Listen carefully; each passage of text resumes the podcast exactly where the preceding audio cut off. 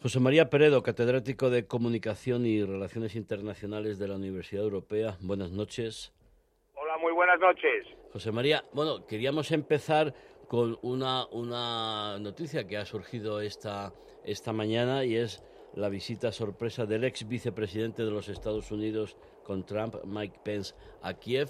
supongo que mm, eso está relacionado con la, con la carrera electoral a la candidatura republicana, pero está bien ¿no? que, que Mike Pence eh, visite Kiev y sobre todo eh, escenifique el apoyo a Zelensky.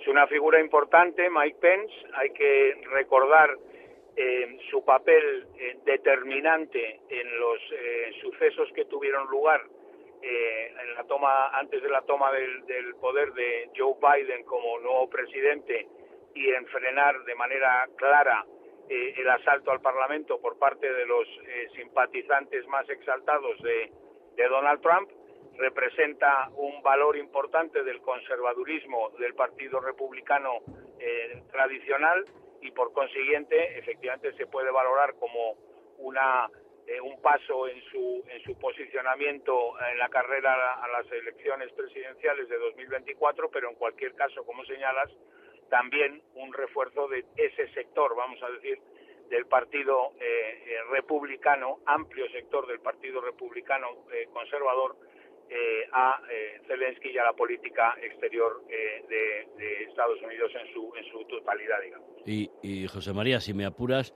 después de los audios de Trump que hemos escuchado en, en los últimos días con ese ataque a Irán, pues eh, el señor Trump en mayores problemas y quizá el señor Pence, con permiso claro del, gobernador de Santis, con más posibilidades de ser el candidato republicano. Pues uno, desde luego, de fortalecer ahí de, esa opción dentro del Partido Republicano eh, más eh, conservadora, que efectivamente tanto de Santis puede representar, pero que también puede representar y representa la experiencia de Mike Pence. Es eh, un momento todavía lejano el que, el que vivimos con respecto a las elecciones de 2024, pero indudablemente están ya en el, en el tablero de los análisis de, estos próximos meses. José María, tú como experto en las eh, relaciones Estados Unidos, eh, Federación Rusa y lo que está ocurriendo en Ucrania, ¿te sorprendió el, intento de rebelión de, de los Wagner? ¿Piensas que Putin, después de, lo que está ocurriendo, se puede mantener en el poder?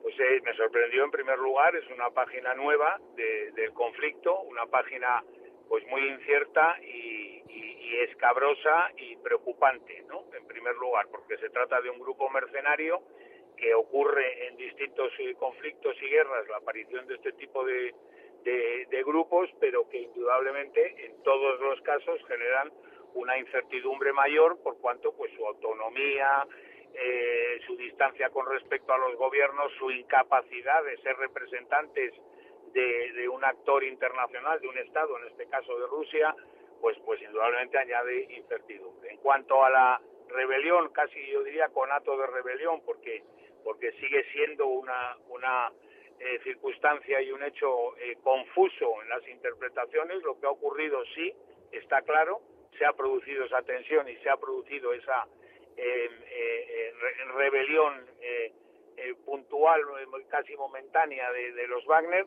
Los motivos pues tienen que ver posiblemente con cuestiones de índole táctico, el armamento que no llegó, la munición que no llegó, esa tensión que se ha habido en las últimas semanas al grupo Wagner, tiene que ver probablemente también con el asunto de la del pago, ¿no? Por esos servicios, pero quizá también pues tiene que ver con una con una división dentro de eh, no ya el Estado Mayor y el gobierno ruso, sino de las piezas que está utilizando o que ha utilizado eh, Putin y probablemente con distintos criterios a la hora de cómo desarrollar la guerra que hasta el momento eh, la estrategia bélica que hasta el momento pues está demostrando que, que no que no está avanzando, es decir, no, no está avanzando sus objetivos y por tanto se está convirtiendo en un fracaso. Ahí se demuestra el valor de las instituciones. Oiga, un ejército está para algo, tiene unos protocolos, una disciplina, unas normas, unas leyes, mientras que si tú utilizas un grupo mercenario, bueno, podrás hacer más menos cosas, con más menos explicaciones, pero quizá José María es lo que estás es creando un monstruo que al final te puede comer a ti mismo, ¿no? Pero qué duda cabe y además eh, un monstruo en el sentido de que este tipo de, organizaciones, si se utilizan eh, en cuestiones de inteligencia, en cuestiones eh, puntuales, pues probablemente tienen otra tienen otras características, siempre dentro de, esa, de esos límites y, y esa actuación fuera de límites en, en, muchos casos, pero cuando es una pieza eh, vamos a decir, importante, si no esencial, en la estrategia, en la propia estrategia de, un, em, eh, de una guerra abierta, pues indudablemente lo ha puesto sobre la mesa. Eh, estamos en una situación en la cual sería muy importante volver a reconducir a partir de este conflicto, efectivamente, también las estructuras institucionales en Rusia y en generales en todos los países, ¿no? Sí, José María, un Putin débil, o por lo menos con esa eh, eh, eh, e, e, esa etiqueta de invencible que, ha desaparecido, un Putin débil puede estar más obligado a, negociar el final o puede ser más peligroso, como ha dicho Josep Borrell en las últimas horas. Yo, yo creo que tiene que ver más con, lo, con la primera de las dos interpretaciones, pero esto naturalmente es a su vez una interpretación, ¿no? Es decir, yo creo que hay una plano, que es efectivamente el bélico, que está más abierto, que aunque con todas sus, eh, em, eh, digamos, estrategias de desinformación, con toda la información que en un momento dado pueda no estar clara, pues es más identificable, ¿no? Porque hay unos frentes abiertos, hay unos avances o no, hay unos eh, medios de comunicación que transmiten lo que está ocurriendo y por consiguiente ese plano pues es más visible, ¿no? Pero yo creo que hay otro plano eh, eh, que hay algunos indicios de que se está produciendo pues algunos avances, no ya en la negociación, pero sí en plantear de qué manera y hasta qué, hasta dónde se podría negociar. Putin, indudablemente, de lo que quiere sacar de, este, de esta crisis es la imagen y la transmisión a la comunidad internacional de que es él o nadie más el que es capaz de plantearse, de proponerse como eh, el negociador eh, final.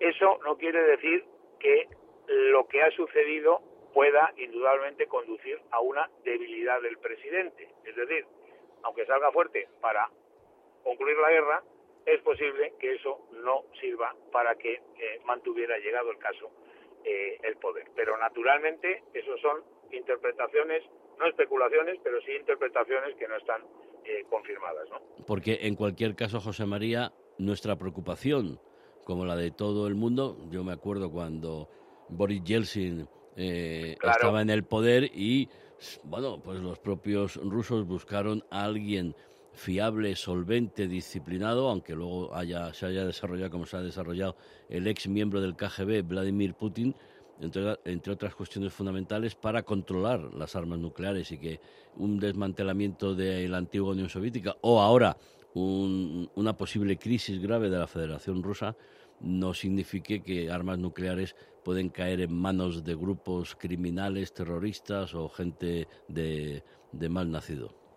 Eso hay que tenerlo, eh, por supuesto, en cuenta. Hay que pensar también que el régimen, por dar una, una visión eh, pues más esperanzadora, ¿no? que el propio régimen comunista fue capaz de generar, soviético, fue capaz de generar a Mikhail Gorbachev. Eh, y apareció ahí un líder que fue consciente de la inviabilidad del, del sistema eh, soviético en aquel momento, bueno, si eh, hubiera eh, determinados liderazgos en Rusia que fueran conscientes de la inviabilidad de este tipo de políticas que en los últimos años ha puesto sobre la mesa el gobierno de Vladimir Putin y Vladimir Putin, pues bueno, entraríamos, digamos, en una en una, en una etapa nueva, ¿no? Pero evidentemente los riesgos están ahí.